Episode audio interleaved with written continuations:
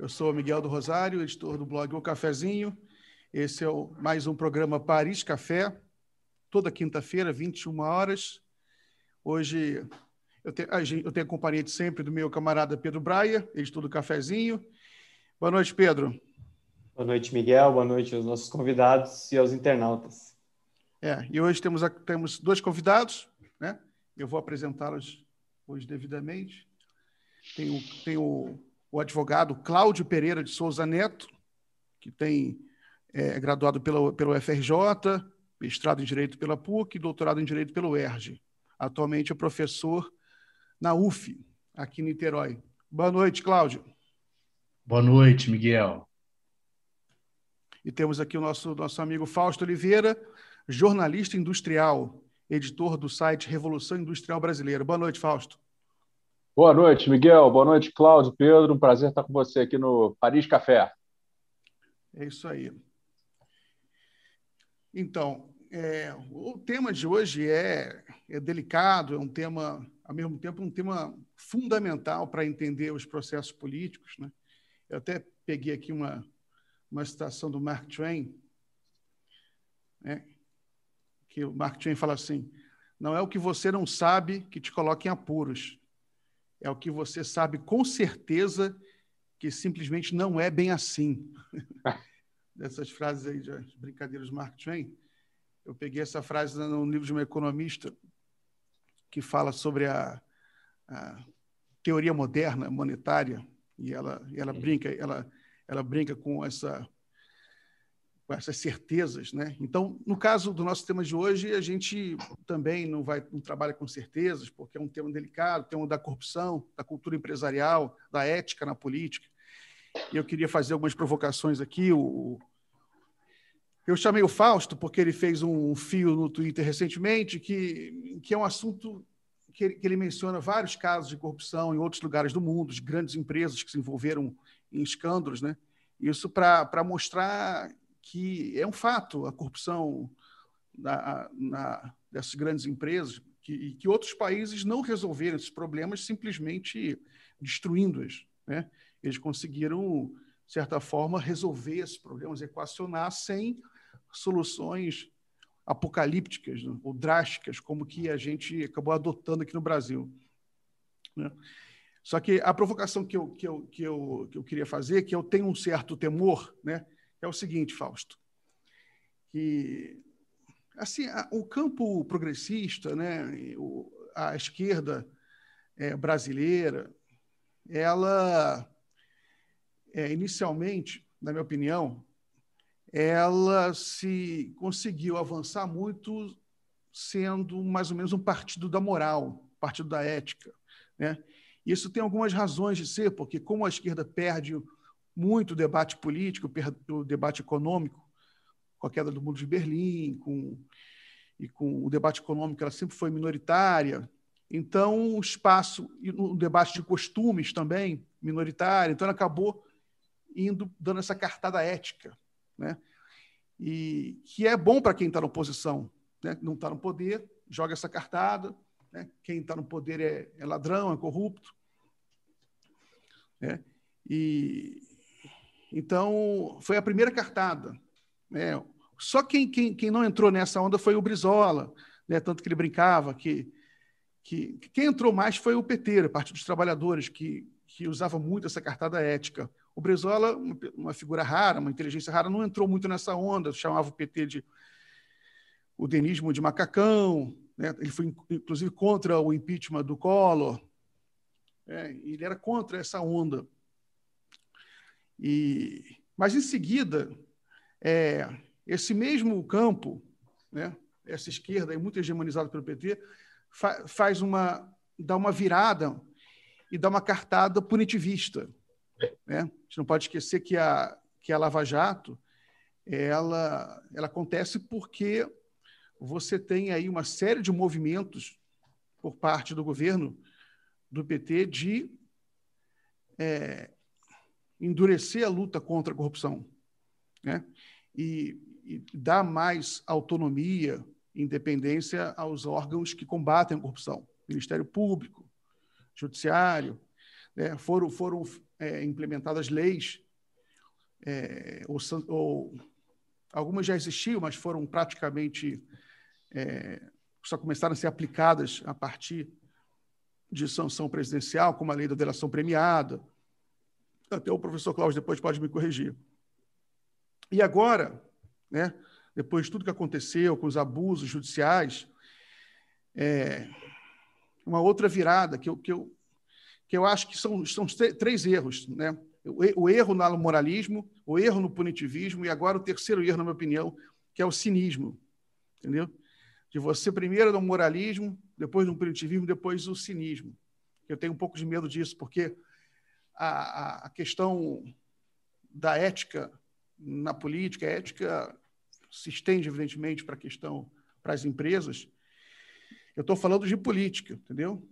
E como é que a gente vai construir uma narrativa, como a gente vai construir um discurso em prol de políticas é, industriais, políticas de desenvolvimento lideradas pelo Estado. Para isso, você vai ter que construir uma confiança muito grande no setor público. Entendeu? Você, você para construir um, uma, um, para você convencer a sociedade de que o Estado ele pode e deve liderar um processo de desenvolvimento, como hoje está é, tá voltando a ser um, uma, uma tendência muito forte, inclusive no mundo desenvolvido, é, teoricamente, na prática. Né? Mas para você construir essa confiança, você tem que apresentar as credenciais para a sociedade de que o Estado ele tem capacidade de lidar com isso eticamente também. Então, é é a provocação inicial, né? Eu vou. Mas eu vou passar a palavra inicialmente para o professor, que é o nosso convidado mais novo aqui, que o, o, o Fausto já é velho da casa. Passar para o doutor Cláudio, né, para ele falar sobre essa provocação. O que, que ele acha que sobre esse debate da ética na política e sobre a, essa cultura empresarial e esses problemas todos que a gente está falando aqui. Ô Miguel, quero cumprimentar é, cumprimentar o Pedro, o Fausto. É uma satisfação poder discutir esse tema tão importante com vocês. E você tem, tem razão, né? Você, inclusive, mencionando uma publicação recente do Fausto, é, outros países é, combateram a corrupção sem que daí tenha resultado um, um, uma destruição de empresas estratégicas para o desenvolvimento nacional. Veja, por exemplo, o caso da Alemanha. A Alemanha, é, nos últimos 20 anos, é, é, protagonizou, pelo menos que eu tenha notícia, uns 5, 6 casos gravíssimos de corrupção. Um deles, por exemplo, é, a, a, Volkswagen, né, a Alemanha não, a, mencionava a Volkswagen. A Volkswagen adulta, protagonizou uns 5, 6 casos de corrupção, é, um deles, ela adulterou os, uh, os testes uh, de poluição de um novo motor a diesel que a Volkswagen havia desenvolvido. Era um motor que se apresentava como motor não poluente e a Volkswagen adulterou os testes. Na verdade, era muito mais poluente do que a Volkswagen queria fazer crer. E nenhum alemão teve a ideia de que a persecução criminal que incidiu sobre a Volkswagen poderia resultar na destruição da empresa. A Samsung protagonizou um caso gravíssimo de corrupção, é, envolvendo, inclusive, o presidente da República. E nenhum sul-coreano é, teve a ideia de que um processo criminal, o um processo de impeachment, poderia resultar é, na destruição da Samsung né? Então, são empresas absolutamente fundamentais para os seus respectivos países. Né? E por que no Brasil um processo criminal pode levar à destruição de uma das áreas mais dinâmicas da, da, da economia brasileira, que era justamente a prestação de serviços de engenharia, não só no Brasil, mas na América Latina, na África e em todo o mundo. Né? Odebrecht, por exemplo, estava em mais de 40 países, tinha mais de 350 mil funcionários, agora tem cerca de 45 mil funcionários. O Brasil tem subscrito tratados com outros países no sentido de permitir a presença de empreiteiras estrangeiras no território nacional. Estamos aprovando agora uma nova lei de licitações. Então, ao, ao mesmo tempo em que as empreiteiras brasileiras perdem no mercado no exterior, empreiteiras estrangeiras poderão é, atuar em igualdade de condições no Brasil, enfrentando as nossas empresas combalidas por anos seguidos de persecução criminal. Veja, Miguel, não, não menciono apenas o processo da Lava Jato, que o processo da Lava Jato foi produzindo filhotes. Essas empreiteiras, ainda que os seus líderes tenham subscrito acordos de colaboração premiada, continuam respondendo a procedimentos, por exemplo, no Tribunal de Contas da União. Essas é, empresas não conseguiram ainda se desenredar de, de, da crise criada pelo advento da Lava Jato. Miguel, é, tínhamos muito meca muitos mecanismos para evitar isso. Você mencionava agora há pouco, é, na minha opinião, com, com razão, é, que o Partido dos Trabalhadores no poder foi criando de maneira meio atabalhoada novos instrumentos de combate à corrupção. E, de fato, é incrível a produção legislativa que teve lugar não só no período do, do governo do, dos governos do PT, mas desde a reabertura demo, democrática. Né? Veja, por exemplo, a Lei 866, que acabou sendo aprovada após o escândalo dos anões do orçamento. É, tem a, a, a Lei de Improbidade em 92, é, tem os tratados internacionais na área de corrupção, tem a criação do COAF, tem a adesão do Brasil a, a organismos internacionais de combate à corrupção e a aprovação de uma sequência incrível de leis aprovadas no sentido de aprimorar a, a persecução criminal na área na área da, da corrupção. Mas, é, por exemplo, o Instituto da Colaboração Premiada, do Acordo de Leniência, esses dois institutos poderiam servir, por exemplo, para que acordos fossem estabelecidos com vistas à preservação das empresas, com vistas à preservação de setores dinâmicos da economia, como a construção civil e a construção naval. Só que o Ministério Público Brasileiro não teve essa visão de proteger o interesse nacional e se deixou levar pelo personalismo. Enfim, Miguel, isso para dar o pontapé inicial, já que você me passou a palavra, mas tem muitas coisas aí para a gente debater sobre esse assunto. Maravilha. Fausto, com você a palavra. Beleza, obrigado, Miguel. Então, é, eu, você mencionou realmente, eu fui é, recebi o seu convite para estar aqui hoje que sempre, obviamente, me alegra muito, a partir de uma publicação que eu fiz em, na segunda-feira, se não me engano, no Twitter, uh, em que eu me senti muito é, é, animado, né? assim, até digo negativamente animado, fiquei muito né, da vida, por causa de um artigo que saiu, um economista famoso escreveu um artigo na Folha, se não me engano, no fim de semana passado, e aí esse artigo começou a, a circular por aí. E a lógica que está sendo utilizada agora para fazer uma releitura crítica a partir do lançamento do livro da Malu Gaspar, que chama A Organização, que faz uma história aí da, da Odebrecht, não é verdade? E, e, e a sua a sua relação com o Estado brasileiro e eu não li o livro, não sei exatamente como é, mas eu sei que pelo que se conta, ela relata como que a Odebrecht então teria se tornado essa Odebrecht da, da, da, da flagrada né, nas, nas, nas, contratações fraudulentas, etc, etc. Bom, e aí é, eu percebi uma, um twist, uma mudança né, na forma como se está criticando o, o, o Instituto, a cultura da contratação pública né, para, de empresas nacionais para a resolução de, de, de déficits de infraestrutura dentro do Brasil. Essa mudança, agora, é, já não é simplesmente apontar a corrupção e passou-se a apontar as políticas públicas de desenvolvimento que então passam a ser culpabilizadas como se fatalmente a execução de uma política pública de desenvolvimento levasse necessária e fatalmente, repito, à prática de corrupção. Né? Então, aquilo que o Brasil assistiu na Lava Jato teria, segundo essas pessoas, origem necessária numa, numa opção política do Brasil por usar coisas, práticas políticas e econômicas que são usadas no mundo inteiro e que busca o desenvolvimento socioeconômico. Né? Um país que só tem 14%, acho que hoje em dia está em 14%, de rodovias pavimentadas, é obviamente, evidentemente, um país que tem demandas enormes de infraestrutura por atender, para não falar de todo o resto, a questão da mobilidade urbana, etc, etc.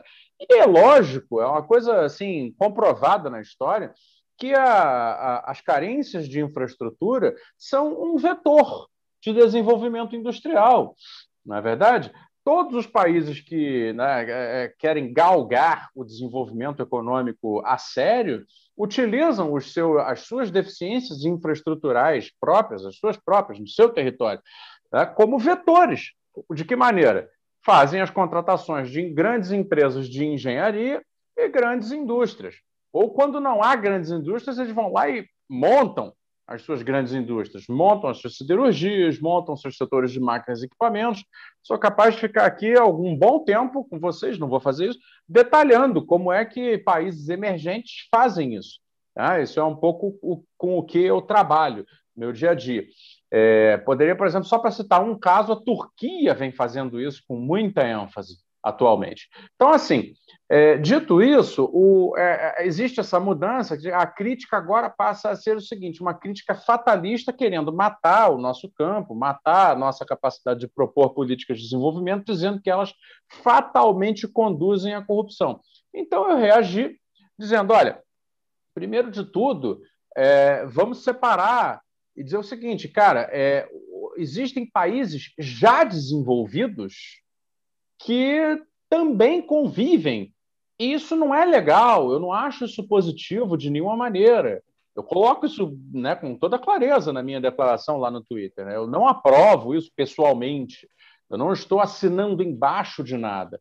Mas também coloco que, no fim das contas, a minha opinião individual em relação a isso conta muito pouco. Os fatos mostram o seguinte, e aí eu vou enumerando esses fatos, porque eu os conheço.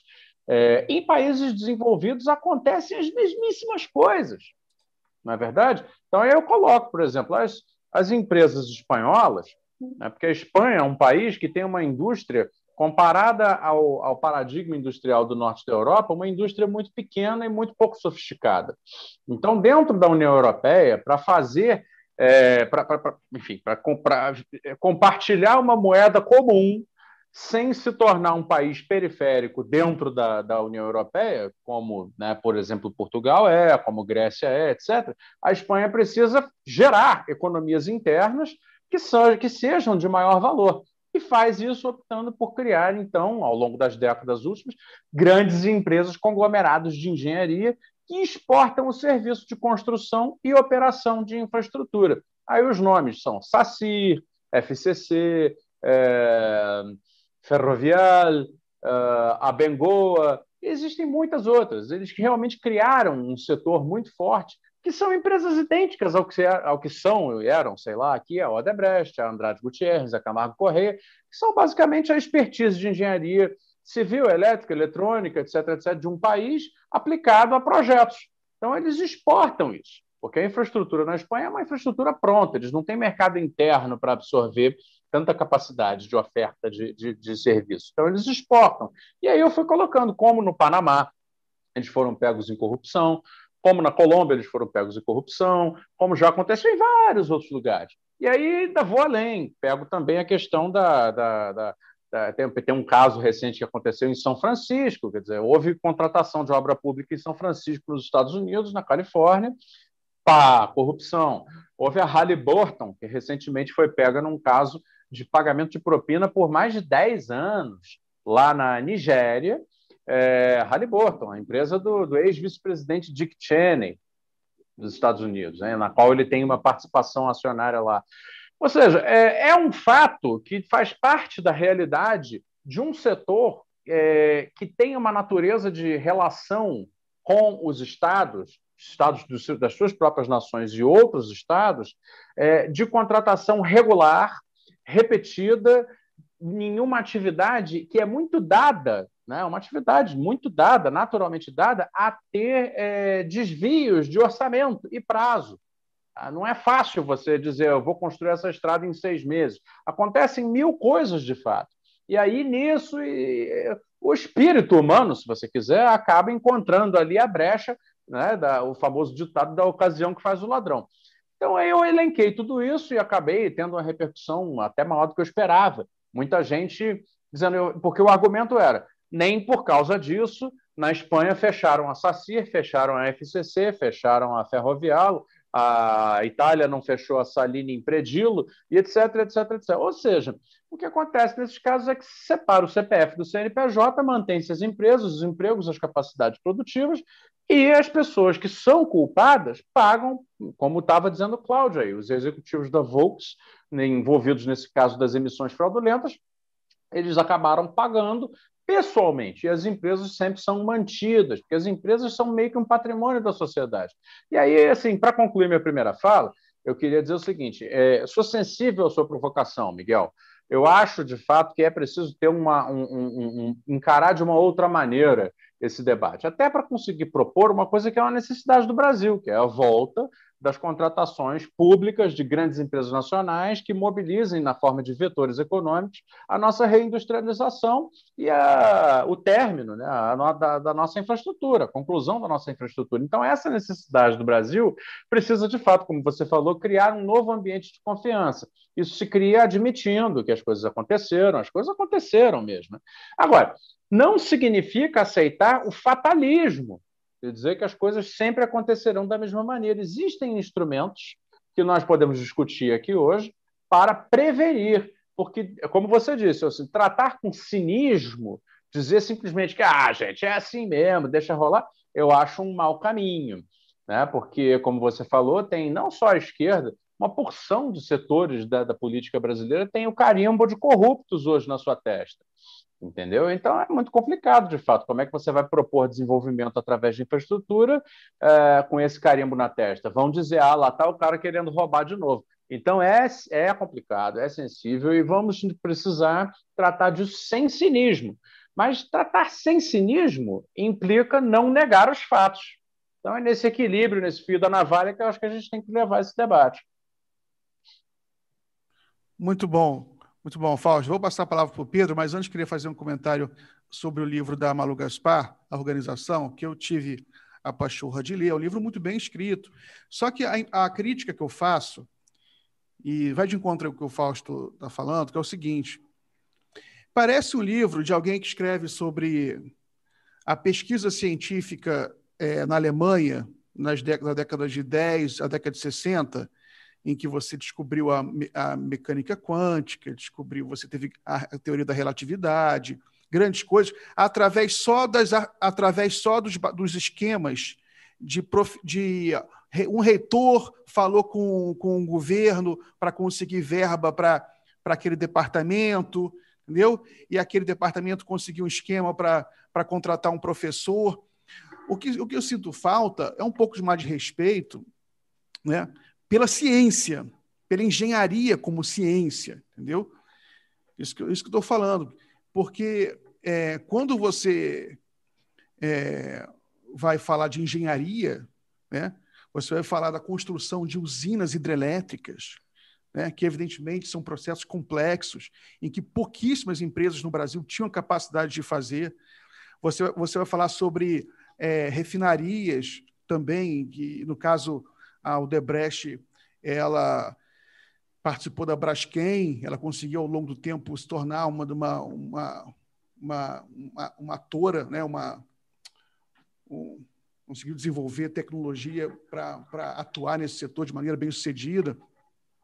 Você tem uma série de tecnologias próprias que essas empresas vão adquirindo ao longo do tempo e que no livro, sabe, aquilo é como se não fosse nada, é como se o Debrecht fosse apenas aqueles esquemas com o governo, sabe? Não fosse uma empresa que produzisse efetivamente serviços de engenharia, né? assim como outras empresas.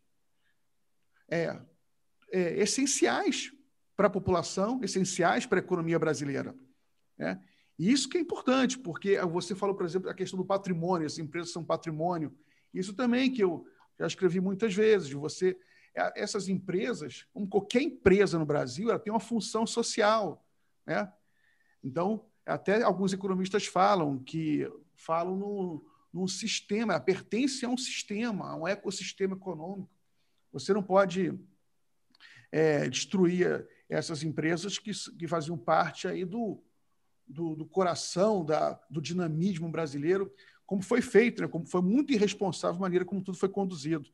Agora, minha preocupação né, é mais política hoje, para a gente conseguir reverter isso e reconquistar essa confiança é, essa confiança da sociedade brasileira em políticas públicas de, de desenvolvimento, né, que vão necessariamente, que implicam necessariamente no estabelecimento de contratos de financiamento com grandes empresas, com grandes, médias empresas. Né?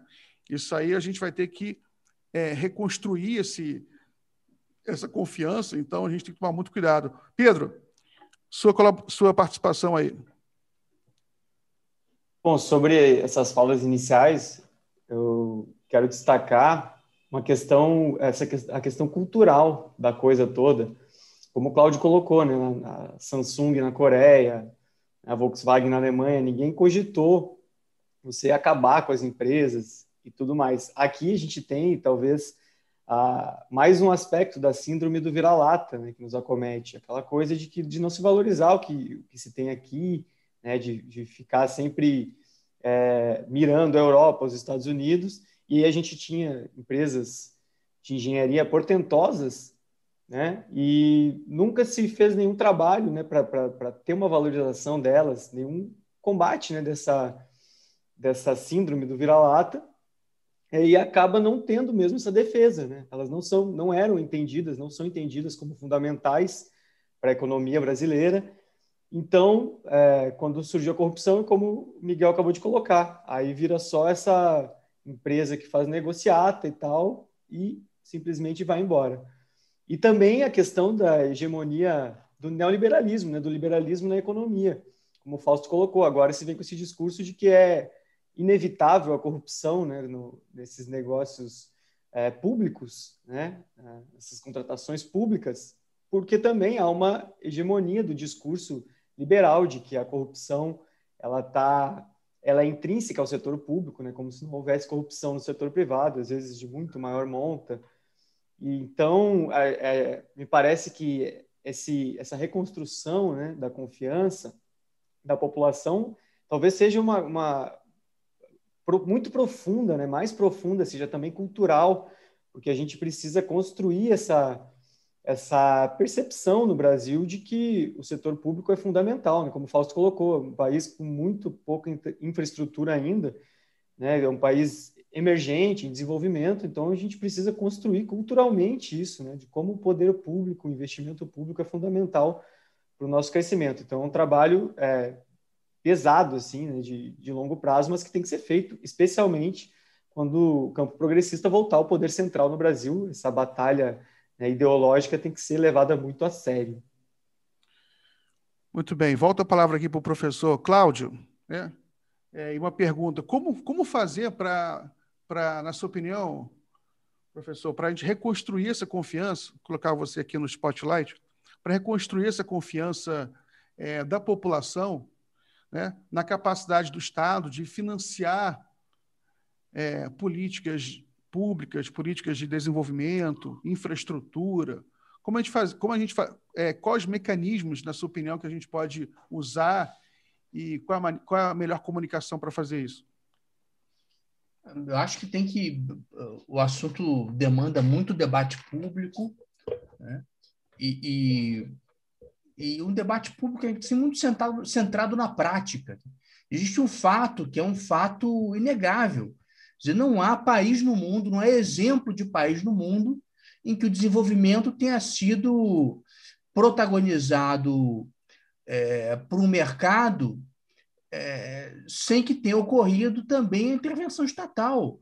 Quer dizer, o país que mais cresce no mundo, a China, é um país em que tem lugar a forte cooperação entre o poder público e empreendedores privados, com protagonismo estatal.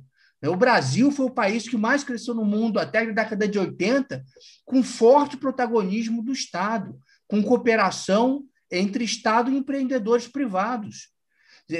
O modelo neoliberal simplesmente não funciona. Não tem um exemplo concreto de país que tenha se desenvolvido com um Estado retirado é, do domínio econômico, com um Estado que não se incumba do desenvolvimento tecnológico, com um Estado que não tenha, por exemplo, um, um, um, programa de financiamento industrial. Esse tema da desindustrialização, sei que é um tema caríssimo para você, Miguel, para o Fausto, né, para o Pedro, é um, vivemos um contexto dramático. Né? É, a indústria brasileira, é, no final da década de 70, já foi equivalente à indústria chinesa, indiana e sul-coreana somadas. Na década de 80, a indústria nacional era responsável por mais de 30% do PIB. Agora estamos aí, o Fausto vai me corrigir se esse número não estiver certo, estamos aí por volta de 10% da participação 11. do PIB. 11. 11. O, o Brasil é um, um, um país que está se tornando menos complexo do ponto de vista econômico, retrocedendo ao século XIX. A produção agrícola, a extração mineral. O que isso significa concretamente para as pessoas? Perder a complexidade econômica. Significa restringir as possibilidades de projetos de vida. Né? Significa obrigar as pessoas a se empregarem é, nas, nas colocações precárias oferecidas pelos serviços nas grandes cidades. Porque a qualidade do trabalho no serviço não é igual à qualidade do trabalho na indústria. Né? Eu, eu digo isso assim, eu fui técnico em mecânica antes de, fazer, antes de fazer direito. O sonho da minha geração era trabalhar num estaleiro, numa empresa multinacional, daquelas que, por exemplo, aí na sua nova cidade, Miguel, em Niterói, é, é, produziam navios. O Brasil já foi o segundo produtor de navios do mundo. É importante dizer isso. Nós já, nós já soubemos fazer navios. A Odebrecht foi a maior construtora de hidrelétricas no mundo. As pessoas não têm, não têm ideia do que significa acabar com uma empresa. Acabar com uma empresa é, o capital mobilizado é apenas uma das dimensões. Você acaba com conhecimento, você acaba com tecnologia, você a, a, acaba com arranjos produtivos concretos dos quais participam trabalhadores, engenheiros, é, que se formaram, às vezes, ao longo de décadas. Uma vez desfeito esse arranjo produtivo, é muito difícil é, restabelecê-lo. Uma vez que a gente desaprenda a fabricar um navio, um navio não vai aprender tão cedo a fabricá-lo de novo. Uma vez que a gente desaprenda a fabricar um avião, precisaremos de gerações para construir uma nova empresa. Então, Miguel, é, essas coisas precisam ser faladas para a população. Esses temas são temas que dizem respeito de maneira muito concreta a vida das pessoas. Né? É, significa aumentar a complexidade da sociedade, tornar o Brasil um país mais interessante. Essa, a complexidade econômica tem um impacto cultural da maior importância. Né? Então, Miguel, é, acho que a gente tem sim que, claro, enfrentar a corrupção, enfrentar permanentemente a corrupção. Acho que demos um passo importante ao proibir o financiamento empresarial das campanhas eleitorais, mas temos que assumir a postura realista de compreender que a corrupção é combatida por meio desses grandes arranjos estruturais. Né? Como eh, teremos uma política sem corrupção se todo financiamento da política é feito por empresas? É, isso seria, é, era de um cinismo atroz, ao mesmo tempo defender o financiamento empresarial e fazer um discurso moralista. E no que se refere à persecução criminal, ou seja, a atuação da polícia, do Ministério Público, do Judiciário, ela tem que se dar, mas com responsabilidade para a preservação das empresas, que não servem apenas aos seus proprietários, que eventualmente participam desse eh, de corrupção. Serve também à sociedade. Você mencionou agora a função social da empresa. Né? Essas empresas são empresas do Brasil. Né? O proprietário da empresa, o investidor, o diretor, é apenas um elemento menor das organizações empresariais. Muito bem, Cláudio. Eu vou só fazer um comentário aqui, passo a palavra aqui para o Fausto. Só um, mais um comentário sobre o livro da Malu Gaspar. Então, você, você tem. As pessoas elas é, costumam ler superficialmente né, uma, uma, um livro como esse da Malu Gaspar. É porque as, as, pessoas ficam procurando o que elas já querem encontrar de antemão. Elas querem encontrar corrupção, então elas vão só encontrar isso. Mas você vê, por exemplo, no livro da Malu Gaspar, é, você tinha uma parte, toda uma parte de distribuição de dinheiro da Aldebrecht para, para, para políticos era em função das, das contribuições de campanha. Né? É perfeitamente legal. É, o, que, o que você nota ali é uma criminalização do diálogo entre os chefes de empresa e políticos, né? o que realmente também é evidente que existe em qualquer lugar do mundo. Você vai, você se encontra, você é, conversa sobre, sobre orientações políticas. Por exemplo, ali no, no, no próprio livro da Mauro Gaspar, em nenhum momento os, os donos da Odebrecht, né, eles conversam sobre, sobre corrupção com os políticos. Né? Os, a própria autora, e ela entrevista muita gente, as conversas eram sobre, sobre as grandes linhas mestras, a orientação, não, vamos seguir por ali, vamos investir em refinarias, investir em hidrelétricas, eram era o, o que o, o Marcelo Debrecht, todo mundo é, tentava emplacar no governo. Né? E outra coisa também é um fato que havia chaque, né? não propriamente por parte das empresas, mas por parte de alguns políticos. Né? Ou seja, você fazia uma, uma, uma, uma obra aqui, uma hidrelétrica, e depois aparecia um político, batia na sua porta e falava: oh, você agora tem que pagar pagar tanto em relação a essa obra, senão a gente vai, vai gerar um problema. Né? Então, de fato, aí você tem o Estado, o, né, o aparelho estatal, incluindo aí a classe política como é, pertencente, né, o aparelho estatal, é, prejudicando a, a, as empresas duas vezes. Né? O cara vai lá, é, achaca a empresa e depois também tenta destruir a empresa através do processo de persecução penal mal desorganizado, mal feito. Né? Agora, uma provocação que eu faço com mais uma provocação aqui para o Fausto é sobre é, é, essa, essa questão da comunicação. Como a gente reconstrói essa confiança é, da população no, no, na capacidade do Estado de liderar um processo de, de reindustrialização, né, de desenvolvimento, como a gente faz isso? Né? A gente sabe que é um problema, tem essa, esse carimbo na testa, não só, não da esquerda propriamente, né? do Estado. Né? Esse é. processo todo acabou é, servindo para desqualificar o Estado. Isso que você, eu notei que foi isso que você escreveu. No, no, a preocupação sua, que, que é a minha também, é essa. Né? Você, você, é. Esse livro da Malu Gaspar está sendo usado para você desqualificar políticas de desenvolvimento, né? que não faz sentido. Mas como a gente reverte isso, Fausto? Miguel, é, então, eu várias coisas, é, algumas evidentes, outras não evidentes.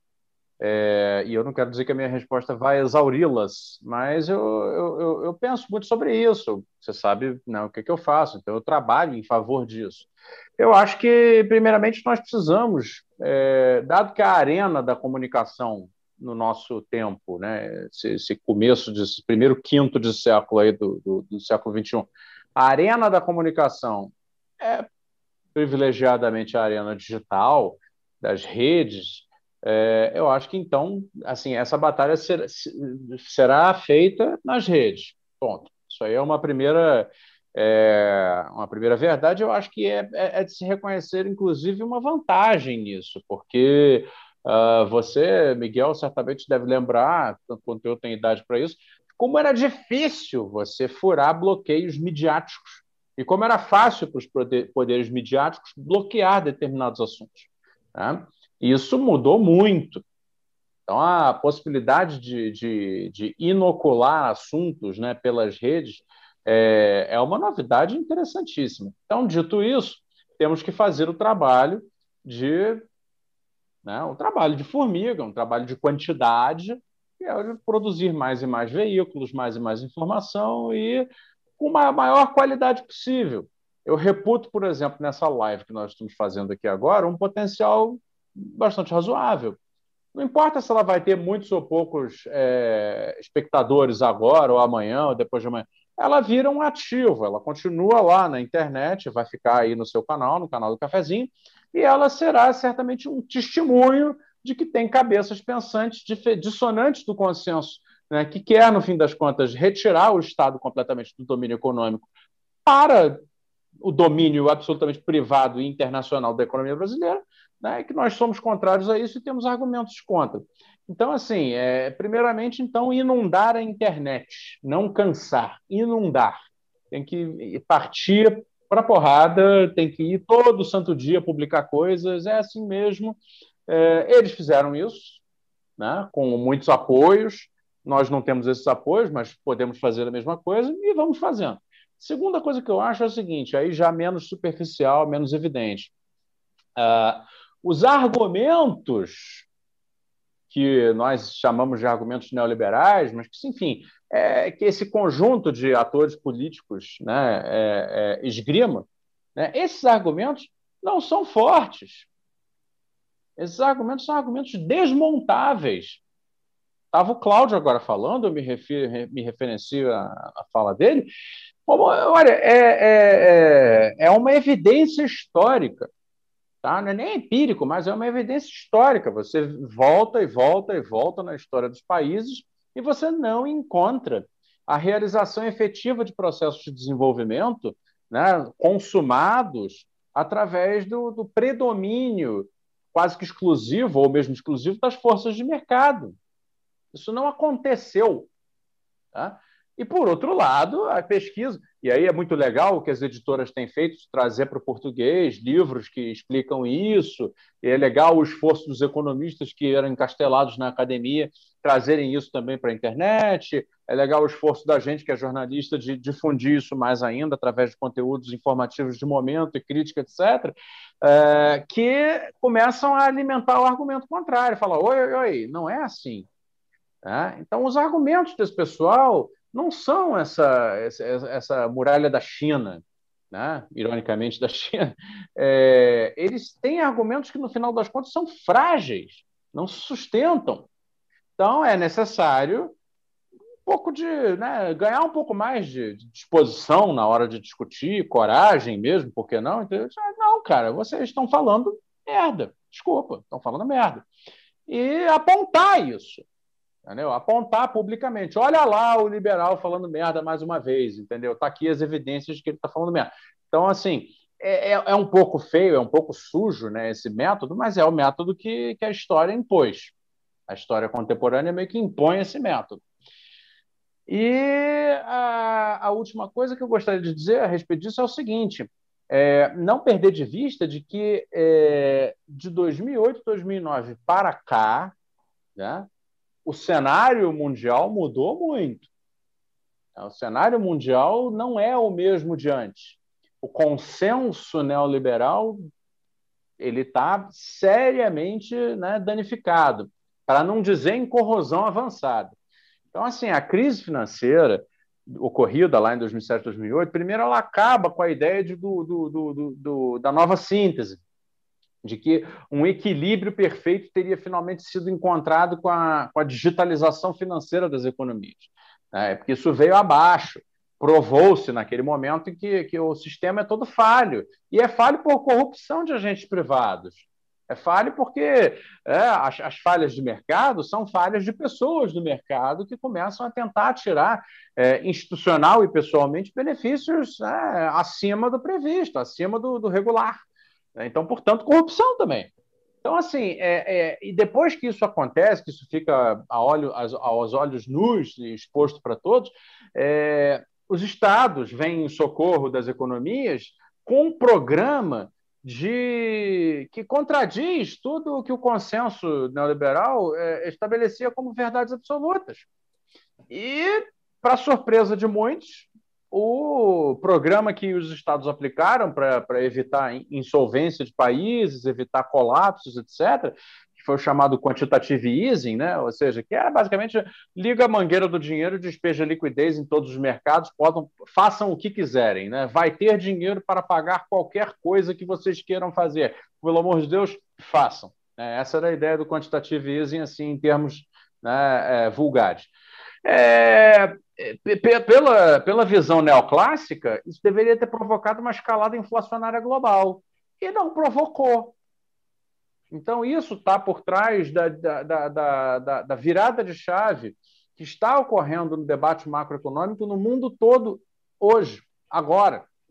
E que no Brasil já está chegando e eles estão fazendo assim, estão tampando os buracos da represa, entendeu? Porque a represa que eles montaram rachou e a água está entrando, entendeu? Está fazendo, vazando por todos os lados e eles estão a cada artigo, coitados, botando mais uns paradrapos aqui, a mão ali e tal, tentando impedir esse vazamento.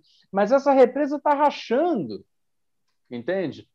Então é, é, isso. Nós temos fragilidades, a, a, a, as, as, práticas horrorosas né, que aconteceram e tudo mais, na questão da contratação de obra pública, nos trazem uma fragilidade argumentativa? Sim. os erros de política industrial cometidos lá no final do regime militar nos trazem uma fragilidade argumentativa? Sim. Mas ó, vamos olhar as fragilidades argumentativas do outro lado também. São grandes e são graves. E, na minha humilde opinião, são incorrigíveis, enquanto as nossas cara, são corrigíveis. A história, a história do mundo, a história dos países confirma o nosso argumento. Tá? Então, acho que é essa altivez né, no debate que a gente precisa voltar a ter. Muito bem, Fausto. Vou passar a palavra aqui para o Pedro, só que antes queria só fazer um comentário. Fausto, eu, é, uns anos atrás, no meio desse debate sobre corrupção no Brasil, né, eu li um livro de uma jornalista brasileira é, que morava na Suécia. O livro se chamava Suécia, um, pa um país sem privilégios. Né? Não, era só assim, um país sem privilégios. E falava sobre muito sobre corrupção. O livro já tinha havido muitos escândalos, a jornalista estava influenciada ali pela. Pra, ela queria atingir o público brasileiro, né? E ela entrevista muita, muitos juízes, ela entrevista os responsáveis por, por agências anticorrupção na Suécia. Né? E aquele livro eu achei importante porque dá algumas ideias sobre, uma, uma, uma, sobre o que a gente está falando hoje, sobre como reconstruir essa confiança, porque a gente não apenas tem que reconstruir essa confiança né, é, no, no, Estado como uma entidade ética para liderar um processo de desenvolvimento, mas também, de fato, para que os processos de desenvolvimento sejam é, efetivos, né? não seja, não haja desvio de fato dos processos, porque acontece, né? se você não adianta nada a gente montar um projeto de desenvolvimento maravilhoso e você ter uma série de desvios. Isso é uma coisa que a gente tem discutido já, eu tenho discutido já com alguns economistas, como você é, é preciso você é, é, assegurar, blindar esses projetos contra é, cooptação de, de de grupos é, tradicionais, né, para que você haja efetivamente uma transformação uma, do, do, do, processo produtivo, né, do sistema produtivo brasileiro, para a gente, senão tudo é cooptado, o dinheiro vai acabar indo para fazendeiro de soja, para minerador de ferro, né, ou para os industriais é, meio decadentes de São Paulo. A gente tem que efetivamente promover uma, uma, uma mudança na base produtiva do Brasil. Isso é importante. né? Você tem um problema hoje na, na, no, na, no, capitalismo moderno, no mundo de hoje, que é o problema da falta de bons empregos. É um problema que o mundo desenvolvido está enfrentando. Né? Os Estados Unidos têm enfrentado, a Europa tem enfrentado, eles têm discutido muito isso, como você gerar bons empregos. E no Brasil, a gente não só não discute isso, como que o Estado brasileiro né, deliberadamente destrói os bons empregos né, e e, e, e, você tem aí um setor, infelizmente, ainda hegemônico, da, que discute economia, que não está preocupado com isso e que não está preocupado pelo fato de que, se o mundo desenvolvido está preocupado com isso, né, e eles têm ali, eles estão aí na linha de frente do, do desenvolvimento tecnológico, a gente que está lá atrás, né, é evidente que o problema é muito maior para a gente. Né? É. Agora, você tem nesse livro que eu estava que eu estava mencionando, né, você tem alguns mecanismos ali. Né? Você pode é, pegar esses modelos. Por exemplo, um dos mecanismos é, é você, quando você vai fazer uma grande obra, você cria uma agência né, anticorrupção específica para aquela obra. Eles fazem assim na Suécia. Fazem, por exemplo, um, uma linha de trem é, é, do aeroporto até a capital, né? Aquele existe em Londres, aí resolveram fazer na Suécia também. Aí monta uma agência para aquilo. Porque eles entendem que qualquer grande obra pública, você vai correr o risco de haver esse é. tipo de coisa. Porque a quantidade de burocratas envolvidos é imensa. É. Então, sempre vai haver aquele risco. Então, você cria mecanismos para evitar isso. Se você. De buro... Desculpa, de burocratas e também de empresas e prestadores de serviços. Sim, todo, é. todo o sistema, muito dinheiro envolvido ali, sabe? Você tem que blindar, blindar isso e com muita, e sobretudo muita transparência, né, em todos os processos. Você, ela conta um caso lá, mas a, a questão ética na Suécia é, é, muito, é fundamental. Ela conta um caso de uma de uma ministra que ela foi pega gastando com chocolate, né, no cartão lá corporativo da presidência a gente fica, pô, que bobeira. Ela renunciou a ministra por causa daquele. Porque ela comprou dois chocolates no aeroporto com cartão. Aquilo foi um escândalo. Né? E, enfim, essas coisas são, são importantes, tem toda uma simbologia. Né? E você tem também uma questão sociológica aí, que, é, que a gente discute também, que é a questão aí da. Alguns setores, para alguns setores sociais, né, o que a gente chama de classe média, a questão da corrupção ela pega muito. Por isso que foi acabou sendo sendo o, a esquerda acabou perdendo essa classe média, o PT acabou é, é, ficando com muita rejeição, porque é um setor que não tem patrimônio, não tem grandes patrimônios. A única coisa que tem é, é o, que, o que eles consideram mérito. Né? Consideram mérito, o conhecimento. Essa coisa abstrata. Né? Então, é, a corrupção acaba sendo uma coisa muito muito forte, né? acaba impactando muito na, na mentalidade, na cultura dessa. Agora, o Brasil, o, a, a, vocação de qualquer país do mundo é ser um país de classe média. Então, a corrupção é um problema político em qualquer país do mundo. Na China, né, eles fazem periodicamente grandes campanhas anti-corrupção. E nos Estados Unidos também, enfim, é um problema que a gente tem que, com o qual a gente tem que lidar com muita, muita inteligência, né? Pedro, o que, que você acha disso? Olha, concordo. É, realmente é aquela coisa que a gente falou no início, né? De que também não dá para ir para o outro extremo, né? Do cinismo, de achar que a corrupção também é isso aí, não tem o que fazer.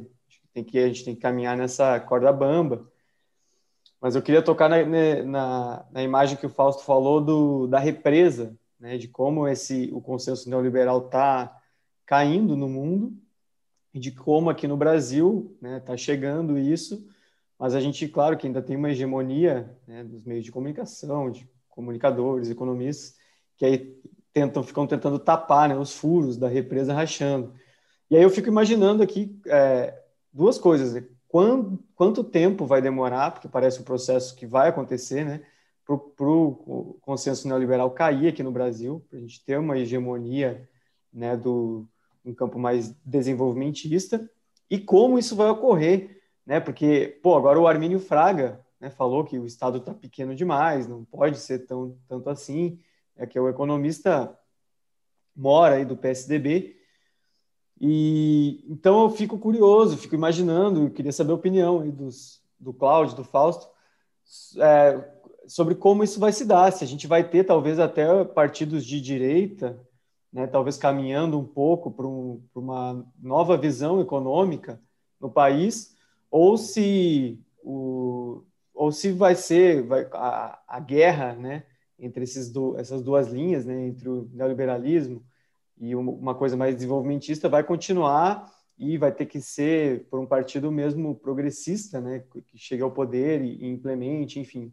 O que vocês avaliam dessa disputa política né, sobre a, a teoria, o modelo econômico mais adequado para o desenvolvimento?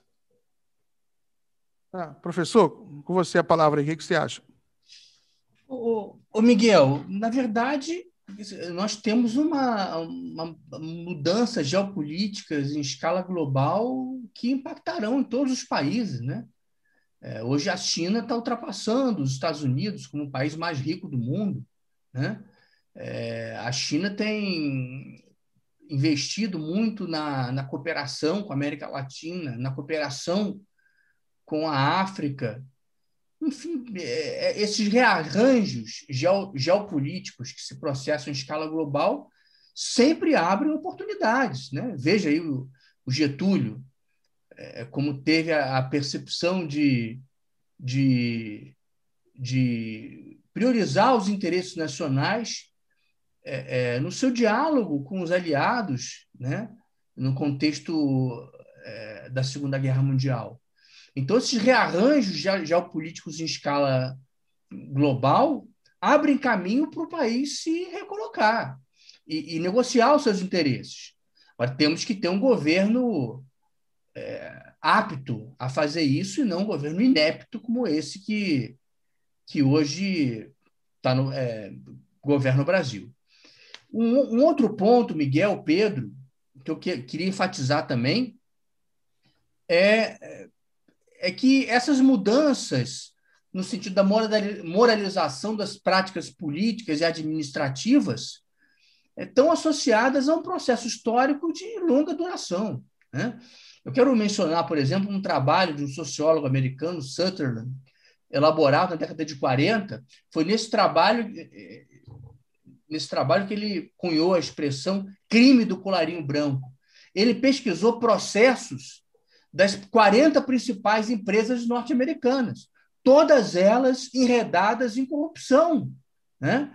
E eram empresas corruptas, mas que foram absolutamente fundamentais para garantir o desenvolvimento dos Estados Unidos. Né? Empresas como GM, como Swift. É, por exemplo, os países nórdicos no início do século XX eram muito corruptos.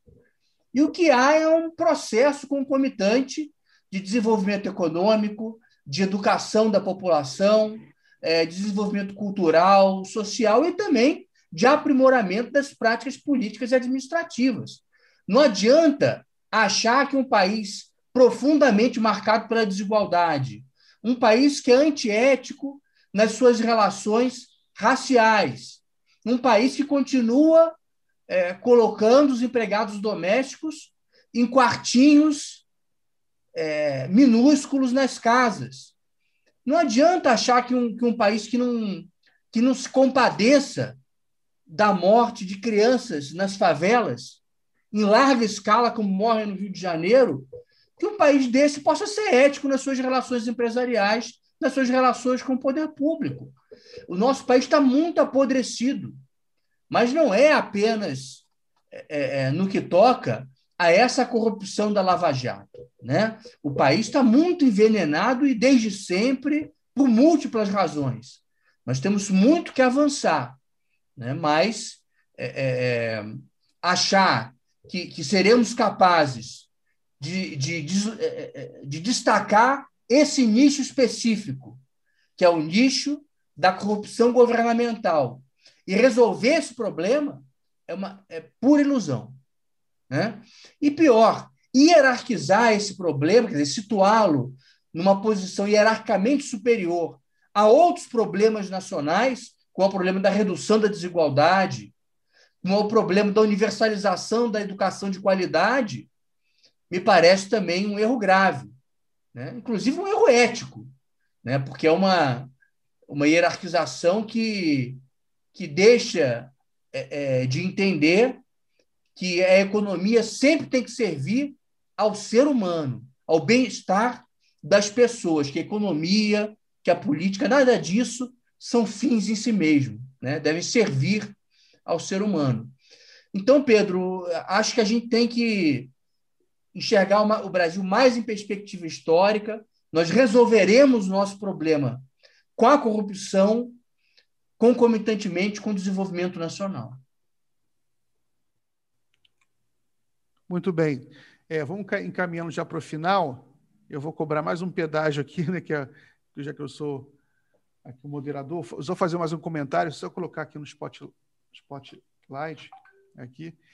Esse processo começa lá no Getúlio Vargas, né? esse processo aí do, do Mar de Lama, né? essa campanha sistemática contra, contra políticas públicas, é uma coisa que enraizada virou uma espécie de técnica política por parte de setores é, da, da, elite brasileira colonizada, né? ou seja, com, é, mais vinculada a interesses estrangeiros do que efetivamente a interesses nacionais, ela já entendeu que uma, uma, uma a maneira mais efetiva de conseguir é, desqualificar é, uma política é, soberana seria através da desqualificação ética.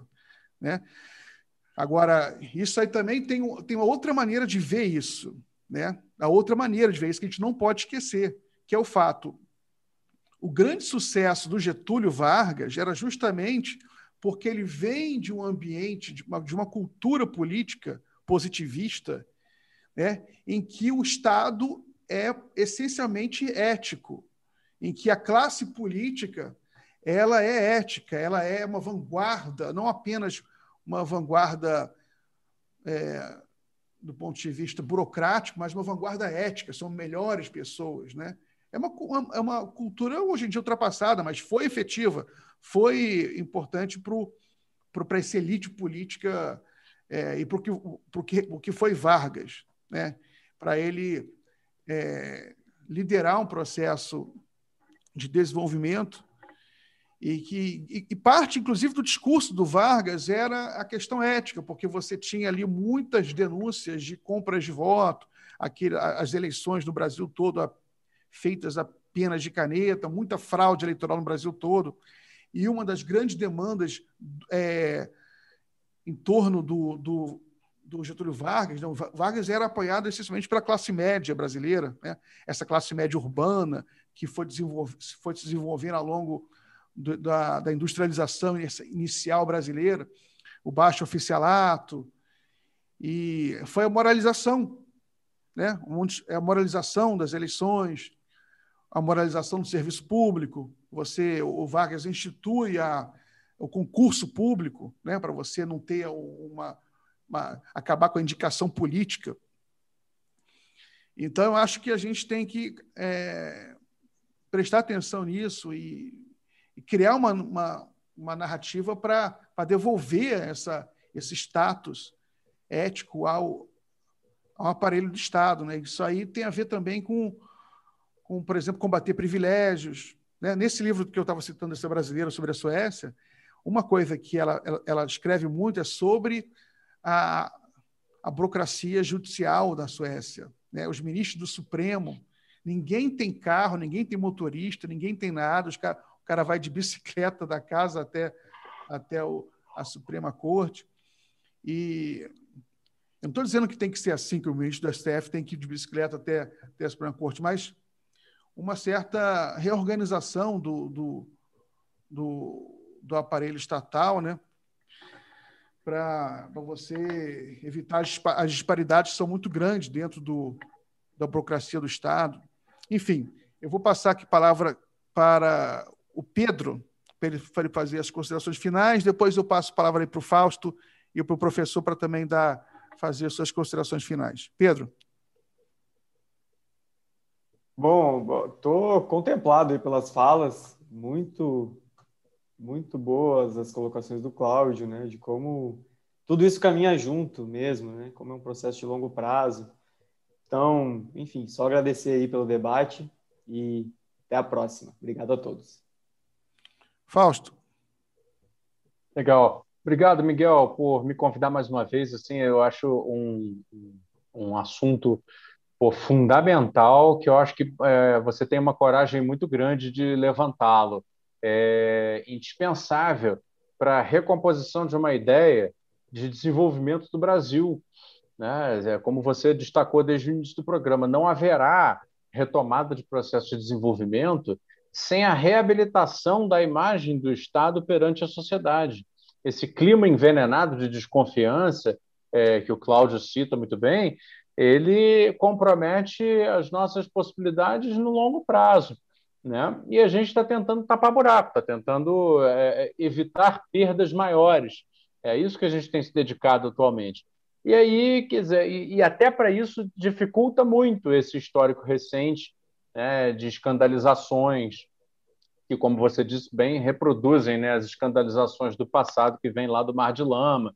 O denismo, né? Isso é tudo o grande udenismo de sempre, apontando o dedo da moral né, em cima de agentes políticos que tentam fazer o desenvolvimento independente do Brasil. Então, assim, é, é muito corajoso, assim, me senti muito feliz de estar aqui discutindo esses temas. É, e queria só pegar um, um, gancho do que disse o Pedro. Ele perguntou a respeito de como e em quanto tempo, né? Se pode, afinal, retomar esse processo. Eu, eu não sei em quanto tempo. Isso é uma incógnita para mim, acho que para qualquer um. Mas eu percebo a necessidade, é uma opinião pessoal, de é, é, fazer esse ideário do desenvolvimento chegar até o centro político novamente. E aí, assim, eu sei que o centro político hoje ele é também muito é, pejorativamente categorizado como centrão, né? mas que seja.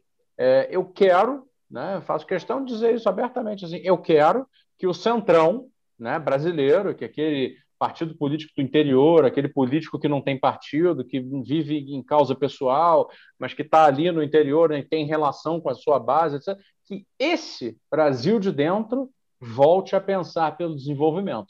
Então, de alguma maneira, nós precisamos encontrar canais de comunicação com essa gente para tirá-los dessa miragem da sojicultura, da miragem da mineração e trazê-los de volta para um raciocínio da construção nacional. Né? Sem essa gente, vai ficar muito complicado. Assim. Nós aqui, como né, urbanos, né, falando para bolhas de outros urbanos, não temos a potência política suficiente para isso. Então, esse pessoal precisa ser reconquistado. Mas é isso. Obrigado. É, fico por aqui. Valeu, Miguel, Pedro e Cláudio. Obrigado aí pelo debate. Obrigado, Fausto. Professor, suas considerações finais. Miguel, é, grande satisfação poder participar do seu canal, junto com amigo Fausto, com o Pedro. É, eu acho que esse momento agora de, da pandemia do coronavírus é, realmente chama atenção para a necessidade de termos uma, uma economia organizada de modo um pouco mais soberano. Né? Agora, por exemplo, o, o, vários, várias capitais brasileiras já suspenderam a vacinação, porque nós dependemos de insumos importados da China, da Índia, e o desastre da política internacional brasileira durante o governo Bolsonaro é, criou constrangimentos que, que reduzem o nosso acesso às vacinas, aos insumos, mas não só né? até a, a, as seringas, né? que, que são facílimas de produzir, é, até as seringas estão em falta no Brasil. Então, nós precisamos realmente ter uma base industrial, nós precisamos reconstruir a nossa indústria química, reconstruir a nossa indústria farmacêutica. Hoje, o Brasil é responsável pela produção de apenas 1% dos medicamentos consumidos no Brasil. Mas nem sempre foi assim. Miguel, quero lembrar de um caso que eu sempre, um caso concreto que eu sempre menciono, que é o caso de uma empresa chamada Cibran, que funcionavam no interior do, do Rio de Janeiro. Havia uma empresa portuguesa chamada Cipan, montada em Angola, quando houve a Revolução Angolana. Essa empresa saiu de lá e foi remontada no Brasil. Era uma empresa que fabricava o princípio ativo dos antibióticos, com base no processo da fermentação. Havia apenas uma congênere nos Estados Unidos. Isso na década de 80, a empresa foi comprada por capital americano e no dia seguinte a empresa foi fechada. Então, essa tem sido a história da indústria nacional. Né? E isso não é um, um discurso eh, nacionalista, ufanista, desprovido de, de importância concreta e prática para a vida de cada brasileiro. A importância é imediata. É porque não temos uma base industrial que hoje não temos capacidade para produzir, por exemplo, de maneira um pouco mais soberana, é, medicamentos para enfrentar a pandemia do coronavírus. Então, novamente, é, é, é, realmente agradecer a você, Miguel, e poxa, e reconhecer a importância do seu trabalho, é, assim como o trabalho do Fausto, do Pedro, é por meio dessa desse jornalismo aprofundado no ambiente digital que acho que cons conseguiremos levar essas ideias é, para as pessoas né, e angariar é, novos militantes é, para a causa é, do Brasil e do desenvolvimento nacional. É, muito obrigado a todos. Né? Esse assunto é muito complexo, na realidade, né? a questão de você criar e discutir a cultura empresarial, a questão da corrupção, a ética na política, tudo aí é uma coisa que a gente vai acumulando né, experiência, vai discutindo para a gente chegar aí a um criar, criar uma, um entendimento sobre isso, né, pra, dentro de um projeto nacional, né, se a gente quiser criar um, um, projeto nacional de desenvolvimento que consiga arrastar multidões, que consiga é, convencer é, pelo menos uma, uma, maioria da sociedade sobre a, a sua importância. Então você tem que discutir essa questão, a questão da, da, da corrupção, né, que, que é uma questão que é usado sistematicamente para você desqualificar o Estado, né? Você tem várias, várias maneiras de você construir uma narrativa bem sucedida. O que o que eu, a provocação inicial que eu fiz aqui, que eu falo aqui para encerrar, é que a gente tem que tomar cuidado para para não, não, por exemplo, fazer não, justificar isso apenas com comparações negativas. Ah, as empresas também são corruptas, né? porque as empresas têm problema de corrupção. O, o problema de corrupção não é monopólio do Estado. Né? Você tem problema de desvio dentro das empresas. Não é, é um problema geral. Então, a gente tem que construir uma narrativa muito sólida para isso, né? para a gente conquistar esse setor da sociedade muito ferido, que acabou sendo muito envenenado, é, tanto pela mídia quanto por escândalos reais. Né? Então, esse assunto aí tem que ser mais discutido. Obrigado aí pela, pela participação aí para discutir é, esse tema espinhoso aqui com a gente, Fausto e Cláudio. Né? E até a próxima. Abraço aí, Pedro. Abraço a todos que assistiram aí.